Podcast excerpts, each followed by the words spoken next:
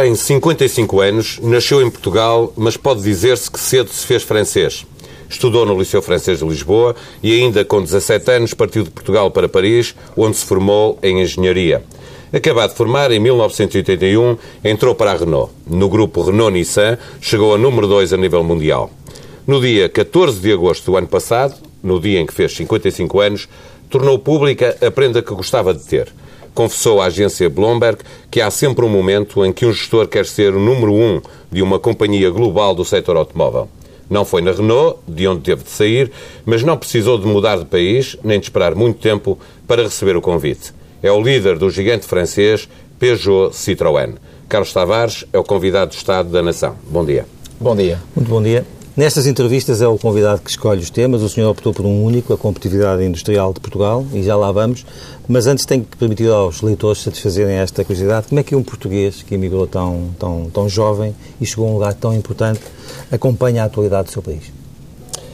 Geralmente pelos jornais e pelos telejornais e, e pelas frequentes visitas que cá faço a Portugal, porque uh, venho a Portugal aproximadamente todos os dois meses e, portanto, quando cá estou alguns dias, lá vou acompanhando por episódios a evolução da situação. Com interesse? Uh... Claro, com, com muito interesse e sempre com aquela curiosidade de comparar o que se passa no meu país com o que se passa noutros países, que eu também conheço pelas minhas atividades profissionais e acho que essa comparação tem sempre muito interesse e, e suscita da minha, da minha parte uma grande curiosidade. Mas mais interessado na atividade económica do país ou também deitando um olho à, à política? Não, a política não muito, uh, simplesmente porque está, de uma certa maneira, ligada à atividade, à atividade, económica, porque a política tem uma ação importante para criar um contexto para que uh, a atividade económica se desenvolva e, portanto, esse aspecto é que me parece muito interessante, de que maneira é que no nosso país está a criar condições para que a atividade económica se desenvolva e, como consequência dessa, desse desenvolvimento, se possa imediatamente tratar o problema maior que temos, que é o desemprego. Olhamos então para o tema que escolheu, competitividade industrial de Portugal. No mundo global em que vivemos, em que ponto está a competitividade industrial do nosso país? Pelo que eu tenho estado a ver, e ainda hoje de manhã passámos uh, várias horas a visitar a, a, a, fábrica da PSA em Mangualde, uh, há obviamente vários fatores positivos e fatores que deveriam ser melhorados para aumentar ainda essa, essa competitividade.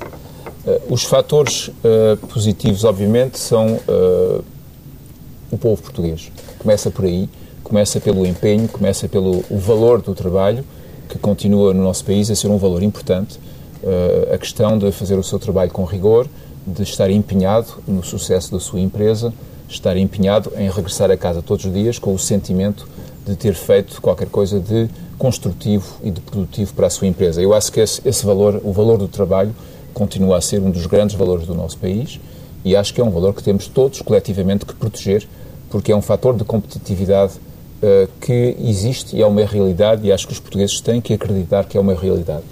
Há um segundo fator uh, que está agora uh, a aparecer cada vez mais e que é também o resultado de um certo sofrimento uh, do nosso país, que é a competitividade dos custos do trabalho, que se está a criar agora na Europa uma competitividade de custos que é maior em Portugal em relação a outros países e está-se a ver agora uma diferença que está a ser significativa entre Portugal e a Espanha e ainda mais significativa entre Portugal e a França, para tomar este, este exemplo. E há outros fatores que uh, têm ainda que ser melhorados. Acho que, uh, se eu tomar o exemplo da indústria automóvel, temos um, um, custo de energia cá em Portugal que é 40% mais elevado do que o custo de energia em França. Portanto, isso é um fator de não competitividade uh, que se tem que realçar, porque o nosso país tem uma percentagem de energias renováveis que é muito elevado, mas temos que aceitar a realidade. E a realidade é que o custo de energia é 40% mais elevado e, por exemplo, numa fábrica de automóveis em que a pintura consome uma grande quantidade de energia se traduz por uma penalidade de custos na fabricação do automóvel. Outro fator importante é tudo o que é ligado à logística. Uh, acho que uh, nós somos um, um, país pequeno, com um mercado interno muito pequeno, portanto, se queremos ter sucesso, é sucesso para a exportação. Portanto, tudo o que está ligado à nossa capacidade logística para exportar de maneira eficiente os nossos produtos para o estrangeiro é também um aspecto de melhoria e se eu continuar aqui a tomar o exemplo da nossa fábrica de Mangualde, temos ali uh, ainda um problema de uh, estrutura ferroviária que queríamos ver melhorada para que os nossos carros possam ser exportados ali de Mangualde até Vigo ou até um porto mais próximo por via ferroviária e não pela estrada, porque obviamente não só é mais ecológico, mas também é com custos mais, mais reduzidos. Há, obviamente, fatores que ainda não estão completamente finalizados. Eu acho que há intenções em Portugal de liberalização do mercado do trabalho que ainda estão uh, em discussão, mas que não estão concretizados. Eu também quero dizer uh, aos meus compatriotas que essa liberalização do mercado do trabalho tem que ser encarada como um potencial e uma força para o país e não como uma ameaça. Porque, uh, desde que haja essa flexibilidade, os empreendedores, os investidores, não vão ter qualquer receio em contratar pessoal para fazer face a oportunidades de negócios suplementares, mesmo se essas atividades de negócio não, não vão durar muito tempo porque é tendo essa possibilidade de ir buscar mais negócio que se vai criar mais atividade e, obviamente, que negócio vai trazer mais negócio e toda essa, essa sequência positiva vai uh, melhorar a situação do mercado do trabalho. E eu acho que Portugal, apesar das dificuldades, apesar das discussões, apesar das tensões, tem todo o interesse em aumentar a flexibilidade mas, Mas deixa-me perguntar, porque estava a falar de Mangual e de, desta questão específica da, da liberalização do mercado de trabalho a PSA, Peugeot Citroën, tem sentido alguma dificuldade a esse nível na, na, no investimento que tem feito em Portugal? Dificuldade não, uh, simplesmente uh, qualquer empresa, uh, numa altura em que há sinais positivos de melhoria do, do, mercado, a todos os níveis, tem que fazer, tomar decisões em termos de contratar ou não contratar pessoal. E obviamente que quando os sinais são tenos, a decisão é uma espécie de uma aposta. É, é, é uma aposta. E, portanto, se houver muito receio de que essa, essa melhoria não vá ser uma melhoria durável, obviamente que não se vai contratar. E, portanto, obviamente que o desemprego não vai baixar por essa razão. E isso acho que é um, é um mau raciocínio. Eu acho que o, o raciocínio certo é de considerar que há oportunidades de negócio que todos os empreendedores podem identificar e uh, temos que criar um contexto em que eles não tenham receio em contratar porque mesmo se essa atividade só durar seis meses, a seguir a essa atividade de seis meses vão haver mais seis meses, vai haver uma outra oportunidade que vai aparecer. E se criarmos um contexto em que não há receio de não termos capacidade de nos adaptarmos às variações do mercado, obviamente que está tudo mais descontraído e, portanto, quando há oportunidades, vai-se caçar a oportunidade, vai-se contratar o pessoal e, obviamente, que o pessoal vai trabalhar e vai receber o seu ordenado. Está a defender uma maior flexibilidade do, do mercado de trabalho em Portugal. A nível mundial, eh, eh, a Peugeot Citroën, eh, o que tem previsto é despedimentos. Cerca de 8 mil trabalhadores do mundo inteiro. A, a Peugeot Citroën, neste momento, está numa fase de reconstrução. Como sabe, foi uma empresa que esteve em situações extremamente críticas, que poderiam ter criado um perigo muito grande para mais de 200 mil empregados no, no mundo inteiro e, portanto, o que se está aqui a fazer é salvar uma empresa de mais de 200 mil empregados. E, portanto, isso é que é importante. E estamos nessa fase de reconstrução, fase que definimos uh, com os nossos parceiros sociais de maneira extremamente uh, responsabilizada. E, portanto, estamos nessa fase para que uh, possamos de novo criar valor, ou seja, fazer lucro, porque é a melhor medida da criação de valor é o lucro que faz a empresa. Tem previsto chegar a esse lucro em 2016? É uma meta credível? É uma meta que foi uma meta que demos, foi uma, de, uma meta que eu comuniquei aos investidores e que vamos cumprir, obviamente, que daqui até uh, eh, 2016 vamos ter uma situação em que a nossa margem de autofinanciamento vai ser positiva, ou seja, mais tardar em 2016 começamos a reduzir a dívida da empresa, que, como sabe, já ultrapassou os 4 mil milhões de euros. Portanto, estamos numa fase de reconstrução. Eu só quero salientar uma coisa, é que é muito importante cada um de nós perceber que os lucros da empresa são utilizados, em primeiro lugar, para criar investimento em novas tecnologias, em novos produtos, em novos mercados e, portanto, esse lucro é essencial para dar à empresa uma sustentabilidade. Deixa-me perguntar, uh, uh, há notícias, nós sabemos como funcionam em França e como os sindicatos são duros, puxamos a falar de Mangualde, está em França, é mais duro ou é mais difícil negociar com os sindicatos franceses ou com os sindicatos portugueses? Eu não estou em situação de negociar diretamente com os sindicatos portugueses, portanto, mas tem conhecimento não, não lhe posso, não lhe posso, negociações. Não? não lhe posso dar umas indicações muito precisas, mas o que lhe posso dizer, e, e isto sem qualquer tipo de demagogia, é que uh, as nossas discussões com os sindicatos cá em Portugal têm decorrido de maneira totalmente responsável, porque uh, acho que há uma compreensão de que o que dá sustentabilidade a uma, a uma empresa uh, é a sua competitividade. E não há, não há outra proteção Não há, outra, um, não há outro escudo que se possa utilizar para proteger uma, uma empresa que não seja a sua competitividade. E a sua competitividade é o resultado da sua capacidade de melhorar a sua performance de maneira mais rápida do que os seus concorrentes. E, portanto, desde que isso esteja bem percebido, e acho que é o caso dos nossos parceiros sociais em Portugal, estamos sempre a trabalhar na mesma direção. Estamos sempre juntos a procurar medidas e decisões que nos permitam melhorar a competitividade, a performance, porque é isso é que nos protege. E não há mais nada que nos possa proteger do que isso. Conheço o, o caso do seu concorrente em Portugal, a Auto Europa, e a forma como funciona o sindicato e a administração. É muito falado em Portugal e esse caso eh, segue não, não uh, minimamente. Uh, há sempre uma, uma facilidade de negociação entre o sindicato e a, e a, administração. Não tem curiosidade em conhecer esse exemplo da Auto Europa? Com certeza que tenho. Com certeza que tenho. Eu acho que sabe que o próprio sindicalismo está a evoluir e há uma grandeza no sindicalismo que se tem que reconhecer que é a capacidade de compreender a situação económica da empresa, uh, compreender a situação da concorrência na indústria em que se está a competir, e essa capacidade de compreensão traduz-se numa capacidade em dialogar com a direção de uma empresa e tomar decisões antes que as situações uh, comecem a ser perigosas para a empresa.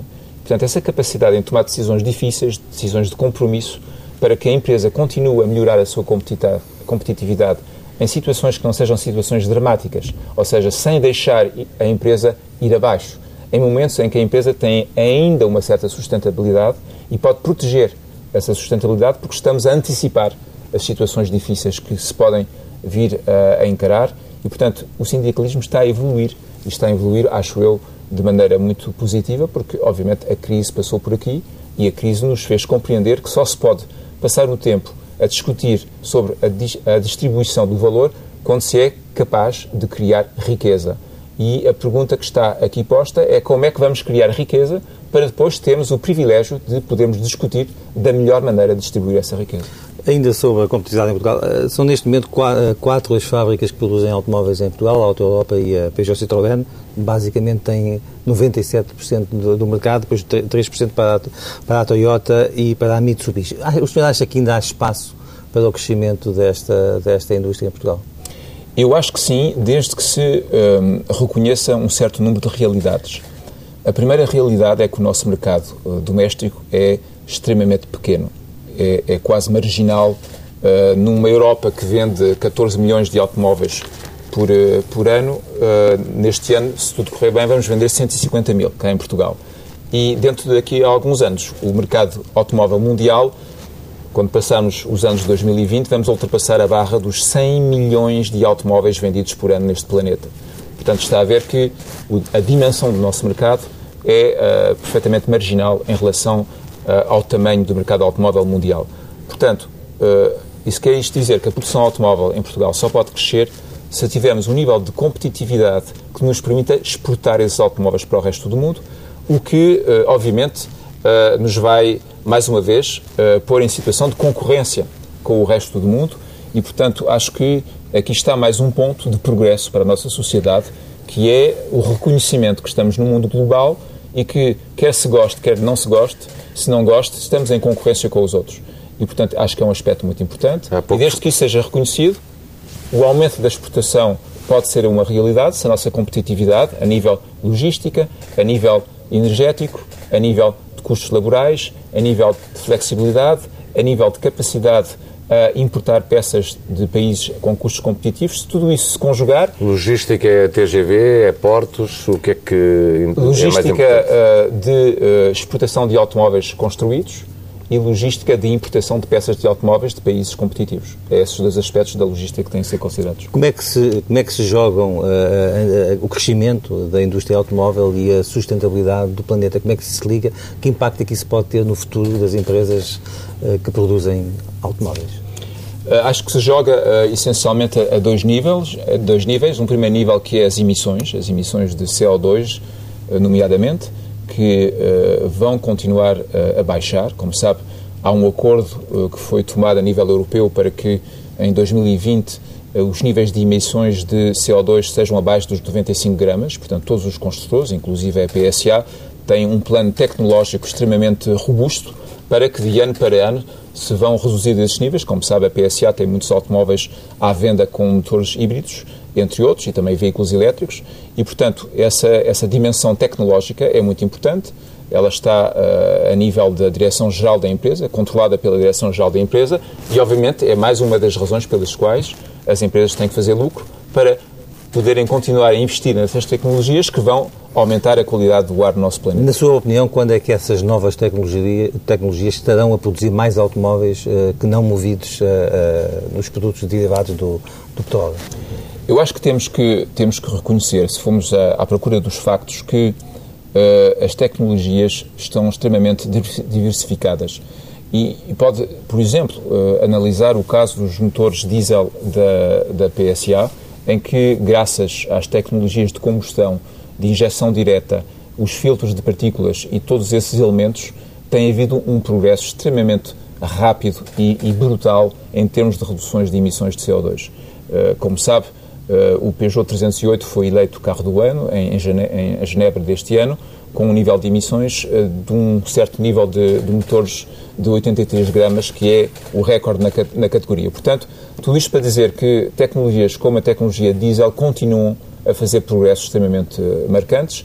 As tecnologias de injeção direta e de turbos uh, para os motores de gasolina também continuam a progredir imenso. Obviamente que agora há os motores híbridos que estão à venda e há também os veículos elétricos. Portanto, hoje estamos num mundo em que, em relação à situação que eu conheci há cerca de 20 anos, já não há escassez de tecnologias que nos permitam reduzir de maneira significativa o problema do CO2. Portanto, as tecnologias estão à venda. Acho que o problema que ainda subsiste é o problema de reduzir os custos dessas tecnologias para que se possa oferecer essas tecnologias a um, a um painel de clientes mais alargado, com preços mais competitivos. Isso vai agora acontecer uh, com o tempo, é, é um dos aspectos. O segundo aspecto, no que diz respeito ao respeito do planeta, é tudo o que é uh, a reciclagem dos automóveis e dos materiais que compõem os automóveis para serem utilizados uma segunda vez, porque obviamente a capacidade do planeta em fornecer novos materiais tem uma, um certo limite e tudo isso uh, tem que ser desenvolvido, já está a ser desenvolvido, porque os carros são recicláveis geralmente acima dos 95%, mas a percentagem de matérias que vão ser utilizadas em vários ciclos de produção automóvel, essa ainda é particularmente reduzida. O senhor há pouco uh, elencava-nos os fatores de, uh, de, competitividade que ainda há melhorado em Portugal e à cabeça colocava a energia. Esse tema já foi colocado também na agenda política uh, em Portugal, até através de, dos elementos da Troika. Teve algum contato uh, oficial com, com, com, o governo português uh, no sentido de transmitir essa posição do grupo a que pertence uh, em relação a uma evolução que gostaria de ver no país nessa matéria? Ainda não, mas estou perfeitamente à disposição do governo português para o fazer e para explicar com dados a razão pela qual tudo isto é muito importante para a competitividade do país. Eu acho que é, é um, uma área em que Portugal pode ter um trunfo de competitividade já tem um trunfo porque eh, nos países europeus é um dos países que tem uma taxa de energias renováveis das mais elevadas comparado com os outros países. A questão agora que está posta aqui é o custo para obter essa energia, como é que se pode reduzir de maneira inteligente o custo dessa energia para que as empresas que consomem energia, como a nossa, eh, essencialmente a nível da pintura dos automóveis e da soldadura das carrocerias, essas empresas possam beneficiar de um fator de competitividade e não de um fator de penalidade, porque quando está a haver 40% de diferença entre energia em Portugal e energia em França, é um, é um, Há uma liberalização do mercado português de energia, acredita ele é recente, acredita que ele que terá uma evolução positiva nesse sentido de baixar os preços ou, com o tempo que já passou, eh, já se devia estar a sentir de forma significativa? Eh, não tenho conhecimento suficiente acerca da velocidade com que isso está a acontecer, mas acho que podemos todos observar que, geralmente, quando se cria uma concorrência, geralmente isso tem um impacto positivo na redução dos preços, Vamos lá ver se isso, se isso acontece, mas não sei se está a acontecer à, à, velocidade que seria natural de esperar. E olhando para os preços que se, de, que se praticam em Portugal da energia, comparando com a França e mesmo com a Espanha, eh, acha que há eh, um lucro excessivo por parte das elétricas que operam em Portugal? É esse o problema? Não sei, isso é uma, uma pergunta que se tem que fazer às autoridades portuguesas para que elas analisem o caso de maneira totalmente uh, neutra, não é? Eu, eu como cliente, obviamente sou como os clientes dos meus automóveis que querem sempre que os automóveis uh, da PSA sejam, sejam mais vendidos baratos. mais baratos, não é? Como cliente, obviamente que eu seria, estaria muito contente uh, por preços de energia mais baixos, porque isso me permitirá uh, vender os meus automóveis a preços ainda mais competitivos para os meus clientes. Mas uh, não tenho opinião esclarecida acerca de o facto de saber se essas empresas estão a fazer lucros excessivos ou não. Além disso, não sei o que é um lucro excessivo, desde que esse lucro seja investido no futuro da empresa, não sei o que é que se pode qualificar de lucro excessivo. Para captar o investimento direto estrangeiro e para promover o investimento eh, nacional, os partidos do governo e o, e o principal partido da oposição, o Partido Socialista, fizeram um acordo para a reforma do, do IRC.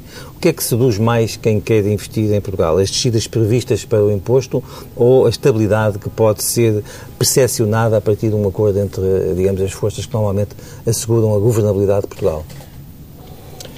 É um aspecto muito importante que está aqui a, a, a realçar. Eu acho que o facto do IRC, uh, eh, o IRC ter sido baixado e vai continuar a baixar, pelo que foi anunciado, acho que é uh, incontestavelmente um fator muito positivo para os investidores. Uh, mas não se pode esquecer que um outro fator muito importante para os investidores é a estabilidade. Eu acho que os investidores não gostam de surpresas e geralmente fazem investimentos a longo prazo e, portanto, tem que ter uma perspectiva, uma visibilidade de que a situação está-se a tornar atrativa e vai ficar a continuar atrativa, porque esses investimentos geralmente são feitos com períodos de retorno que são bastante longos e, portanto, o que se deve combater a todo custo é a instabilidade das regras. As surpresas. Vai para a direita, depois vai para a esquerda, depois visto, para a esquerda. Visto fora, o, o, o país é percepcionado como um país instável politicamente? Não, absolutamente nada. Não, acho que é o contrário. Acho que é exatamente o contrário. Eu acho que e isto é uma opinião eh, totalmente pessoal, como cidadão português e não como patrão da PSA, eh, a minha perspectiva pessoal de cidadão português é que, apesar das tensões, apesar das discussões, apesar de tudo o que aconteceu neste país, durante o período de crise, houve uma compreensão de responsabilidade dos diferentes partidos políticos de que devia-se proteger a estabilidade política do país para que se pudesse fazer os esforços necessários para restabelecer uma situação digamos, um pouco mais saudável das contas portuguesas. Portanto, Mas... eu acho que o exemplo que o país deu uh, no estrangeiro, uh, ao contrário, acho que foi um exemplo muito positivo e de uma grande estabilidade. Portanto, o que me está a dizer é que, desse ponto de vista, do estrangeiro, olha-se para Portugal com uh, otimismo. É um país onde não é, digamos, onde investir não é um risco. Exatamente. Acho que é um, um bom resumo. É um país considerado como estável, é um país considerado como trabalhador, é um país considerado como responsável, que reconhece que tem uma dívida e que tem que pagar essa dívida. Obviamente que nós, como sociedade, podemos uh, ter uma interrogação uh, nas condições com que essa dívida, como essa dívida foi criada, mas acho que visto do estrangeiro, é uma perspectiva uh, que é a visibilidade que nós damos ao estrangeiro, eu acho que temos uma posição totalmente respeitável. Portugal ocupa a 30 posição em 185 economias no ranking de facilidade para fazer negócios. Eh, no entanto, o indicador que refere ao pagamento de impostos, não tanto pelo que se paga, eh, Portugal cai para eh, a posição 77, sobretudo pelo tempo despendido pelas empresas a, pagarem os seus impostos. Essa questão da burocracia, deste tempo todo que se pede e dos licenciamentos, ainda é uma preocupação para, para um investidor estrangeiro em Portugal. E acho que é uma preocupação, uh, provavelmente uma, uma preocupação uh, europeia. Eu acho que temos que reconhecer que uh, a nossa região esteve a viver nestes últimos, nestes últimos anos, ou talvez nestas últimas décadas, sem realmente aceitar a ideia de que os recursos humanos e os recursos financeiros são, são, são raros. E, obviamente, que todo o tempo que é passado numa empresa inclusive em particulares, mas numa empresa, a fazer atividades que não criam valor é um problema. É um problema porque os, os recursos humanos na nossa região europeia são recursos caros. Porque, obviamente, que há um nível de salários que é mais elevado do que em outras eh, regiões do mundo, e como estamos num mundo global, o facto de termos um nível de salários mais elevados em que outras regiões do mundo, eh, obviamente, traduz por uma perda de competitividade. Portanto, temos que realmente, como o senhor disse, eh, ir à caça de tudo o que é atividades que uh, vão utilizar potencial humano uh, e que não criam valor. E, portanto, todas essas atividades que não criam valor e que utilizam o nosso potencial humano têm que ser, obviamente, minimizadas ou canceladas para que todo esse potencial humano que tem o seu custo na criação de valor de uma empresa seja totalmente focalizado para justamente a criação de valor e essa, essa noção de frugalidade tem que, me parece que tem que ser desenvolvida. Como empresário português que, que vive no estrangeiro, gostaria de ver um acordo político como aquele que houve para o IRC a este nível, um Simplex 2 em Portugal que desburocratizasse a economia?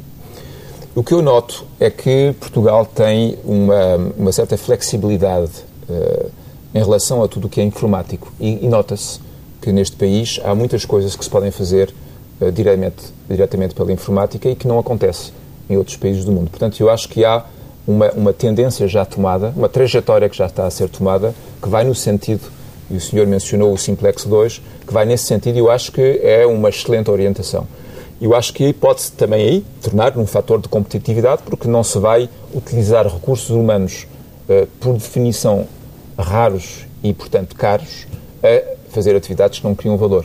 E eu acho que essa capacidade de optimizar a utilização dos recursos humanos pode vir a ser um dos fatores de competitividade de Portugal.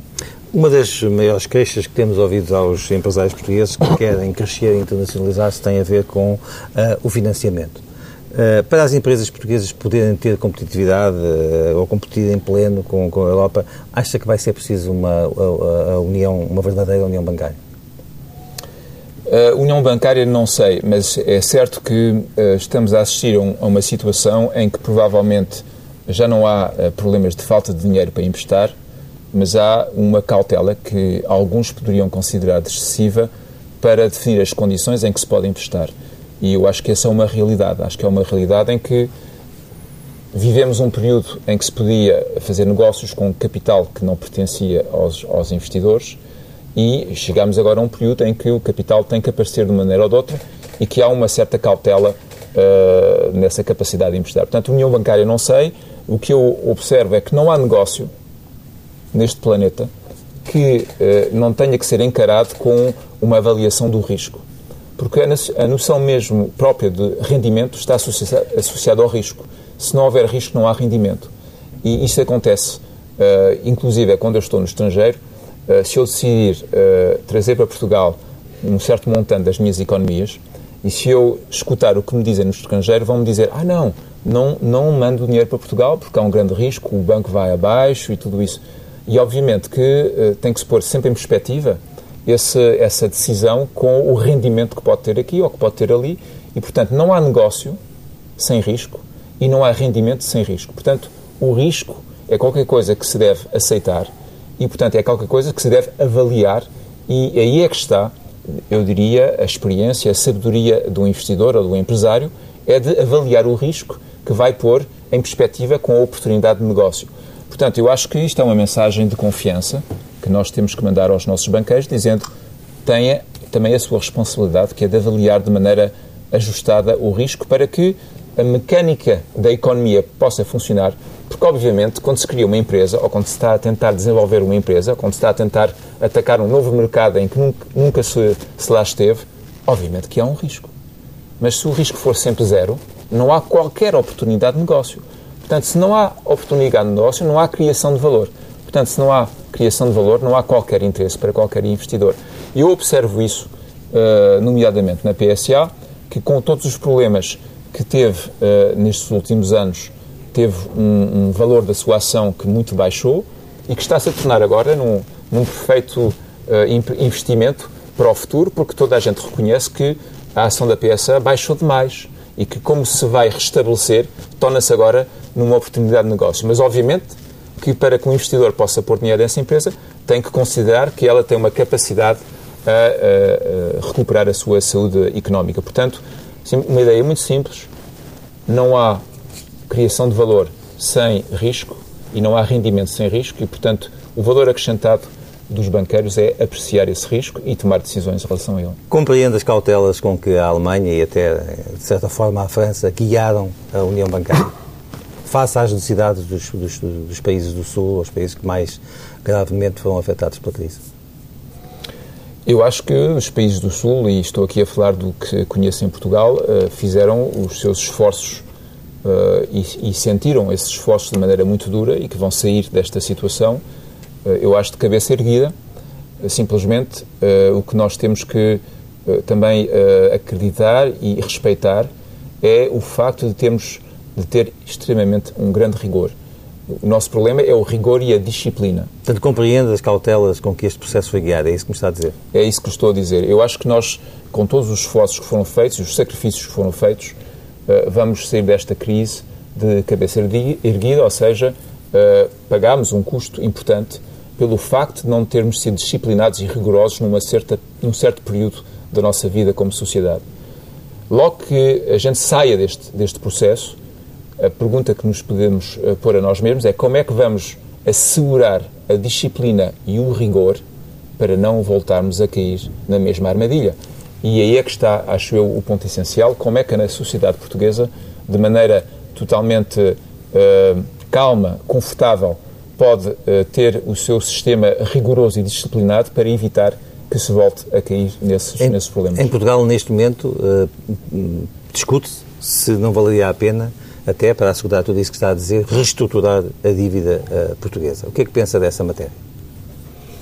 Eu acho que quando se tem um problema, uh, tem que se encarar o problema diretamente. como dizem os americanos, head-on. Acho que não se pode olhar para o lado, para ali ou para ali. Se o problema está ali, tem que se olhar para o problema. E, portanto, enquanto o problema não tiver a ser, ter sido tratado completamente, eu acho que é do nosso interesse como país irmos até ao tratamento completo do problema. Portanto, não falar nesse assunto agora, é isso que me está a dizer?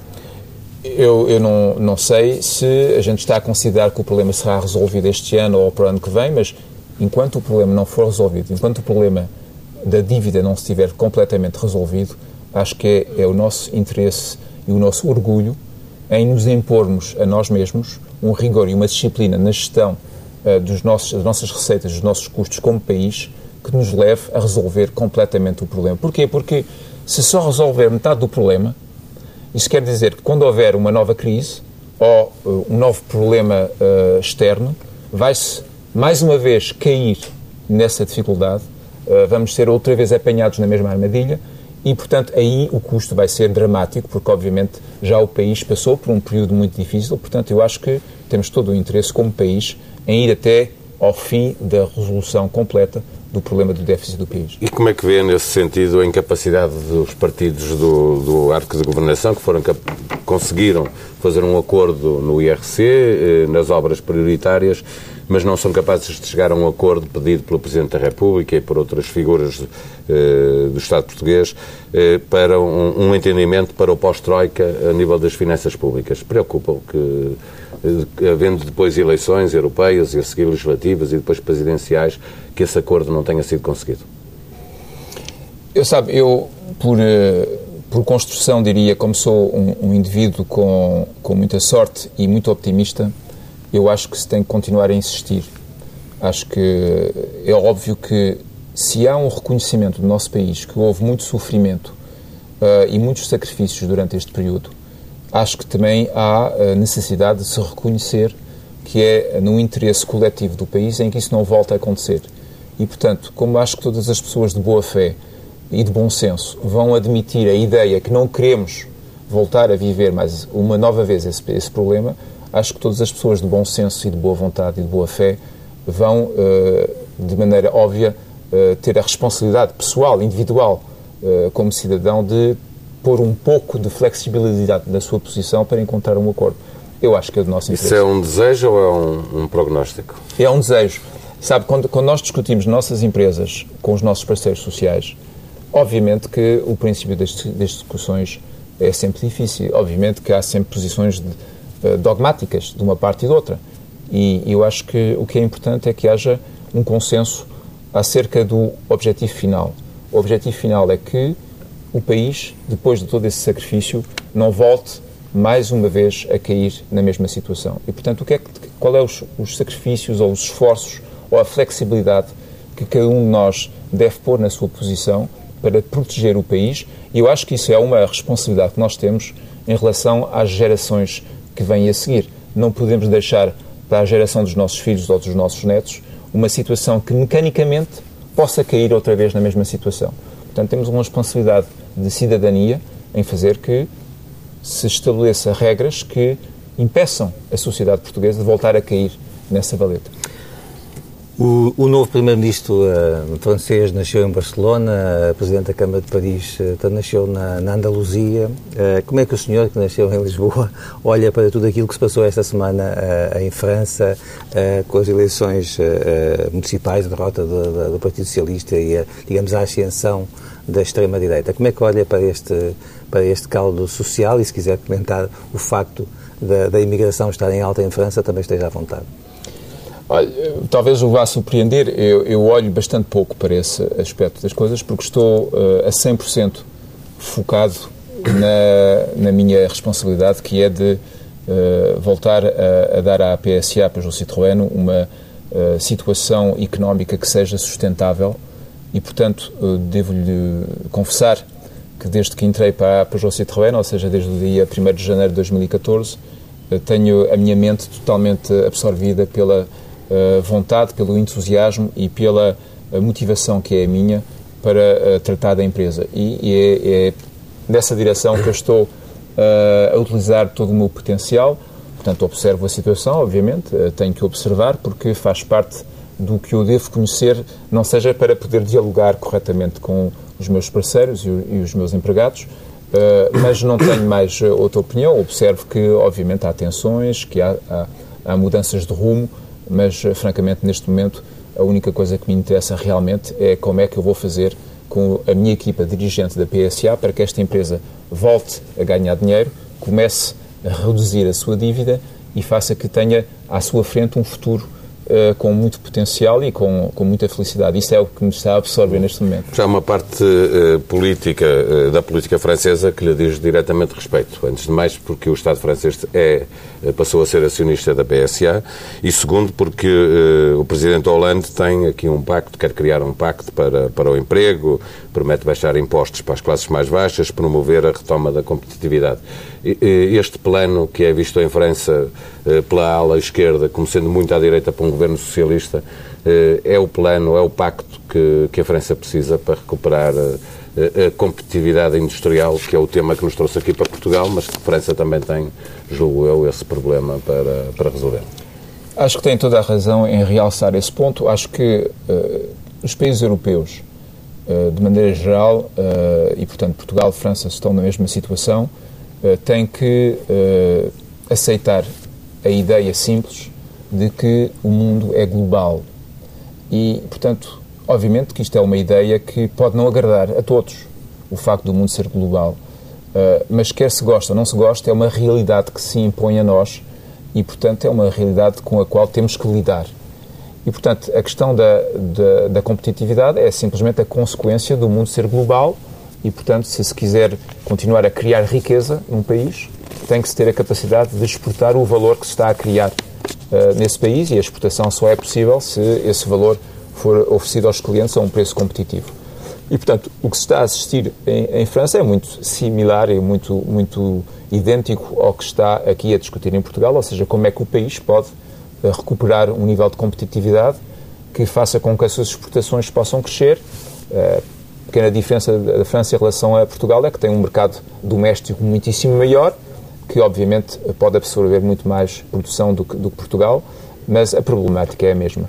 Ou seja, qual é a qualidade do diálogo social que pode existir dentro de um país com os parceiros sociais, entre os partidos políticos, para criar um contexto em que os empresários e todas as forças da sociedade se possam entender sobre o facto de o seu futuro está dependente da sua capacidade a criar riqueza. Além disso, há que reconhecer que numa sociedade em que há o núcleo familiar de um lado uma sociedade do outro lado e uma empresa ao meio, o pivô de tudo isto é a empresa. Porquê? Porque uma empresa que emprega os seus empregados vai dar rendimento aos seus empregados para que tomem conta da sua família, do seu núcleo familiar, com a educação, com o conforto da sua habitação, com as suas férias, etc. Portanto, uh, os rendimentos do empregado dão-lhe a possibilidade de tomar conta da sua família, os lucros das empresas permitem às empresas pagar impostos à sociedade para que a sociedade possa investir na educação, na saúde, nas infraestruturas e, portanto, o polo, o polo de criação de riqueza é a empresa. Portanto, a empresa é que está aqui como pivô do núcleo familiar de um lado e da sociedade do outro. E, portanto, acho que deve haver uma compreensão de que tem que se proteger as empresas. e proteger as empresas porque criam esse valor para as famílias e para as sociedades, quer dizer, dar-lhes competitividade, criar um contexto externo que lhes permita terem um alto nível de competitividade para depois irem exportar uh, para o estrangeiro, porque obviamente são melhores do que os seus concorrentes do estrangeiro. E, portanto, o que está em discussão na Europa neste momento é quais são as condições que são aceitáveis para as nossas sociedades para proteger e mesmo aumentar a competitividade para que, como povos europeus que somos, possamos continuar a criar riqueza e proteger de uma certa maneira o nosso nível de vida, porque apesar de, de muito criticarmos a nossa situação na Europa, o nível de vida na Europa continua a ser muito mais elevado que em muitos outros pontos do planeta. Isso, isso, quer dizer que no passado recente a Europa esteve a criar excesso de protecionismo para os trabalhadores? Eu acho que a Europa talvez não tomou totalmente a dimensão do que é a competição pelo mundo fora. E, e acho que temos que simplesmente uh, acordar. Acordar e aceitar que estamos em competição com a Ásia, estamos em competição com a América, estamos em competição com outros países europeus e, portanto, uh, se não se reconhecer essa realidade, vamos recuar. Se continuarmos a, a lutar e a utilizar o nosso talento para aumentar essa competitividade, obviamente temos a oportunidade de melhorar ainda o nosso ranking e, portanto, melhorar a qualidade de vida dos nossos cidadãos. Acabamos como começamos com uma pergunta um pouco mais pessoal. Bem sei que o mundo é, é global, como acabou de dizer, bem sei que é um homem novo face aos, aos parâmetros de, de, e a esperança de vida hoje em dia, mas para si passa pela cabeça algum dia vir, vir, vir mudar para Portugal no final da sua vida ativa ou será sempre um cidadão do mundo? Uh, o que eu estou a observar, uh, como disse, tenho agora 55 anos, estou a observar que quanto mais idade tenho, mais frequentemente regresso a Portugal e, portanto, está óbvio que vou regressar a Portugal um dia ainda não sei quando, e além disso tenho cá, obviamente, habitação e alguns negócios, portanto tenho um grande carinho por, por este país, uh, provavelmente pela educação que recebi quando era jovem, uh, que foi uma educação de raiz, em que, obviamente, me deu o orgulho de tudo o que foi feito pelos nossos, pelos, pelos nossos povos, pelo mundo fora, por todas as descobertas e tudo o que nós sabemos da nossa história.